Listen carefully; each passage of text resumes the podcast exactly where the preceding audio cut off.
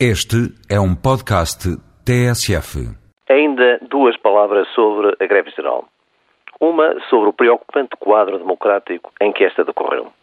E começo por dizer que não me vou referir àquele dueto de secretários de Estado, o Diopon e o Diopon, que pelo menos tiveram o mérito de, sem querer, revelarem a estratégia do governo.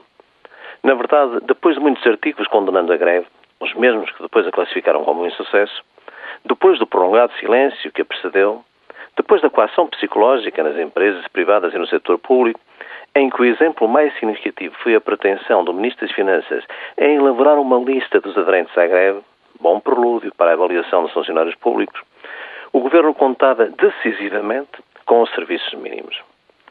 De facto, o Governo sabia que com os milhares, com o vínculo precário e com tal nível de exigência de serviços mínimos, poderia sempre dizer, se estes tivessem sido cabalmente cumpridos, que tudo estava a funcionar com normalidade, por maior que fosse a greve. As coisas não correram assim, mas fica para não esquecer o quadro de coação e a coragem dos que, perdendo um dia de salário, o enfrentaram com determinação e marcaram o seu sentido de protesto. Também não vou referir aos similares e significativos comentários do Bloco e do UGT, essa central nunca marcará uma greve geral, nem ao curioso silêncio de Marcos Mendes, nem ao CDSPP, que apenas encontrou palavras para acusar o governo por não ter feito cumprir os serviços mínimos. Os factos falam por si.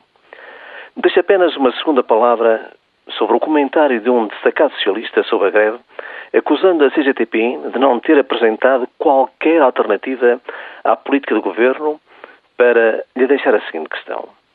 Será que não há alternativa à política que se tem traduzido no facto de os grandes grupos económicos continuarem a apresentar lucros fabulosos em Portugal e de Portugal continuar no marasmo económico e a divergir em relação ao crescimento médio da União Europeia e com uma elevadíssima taxa de pobreza e desemprego?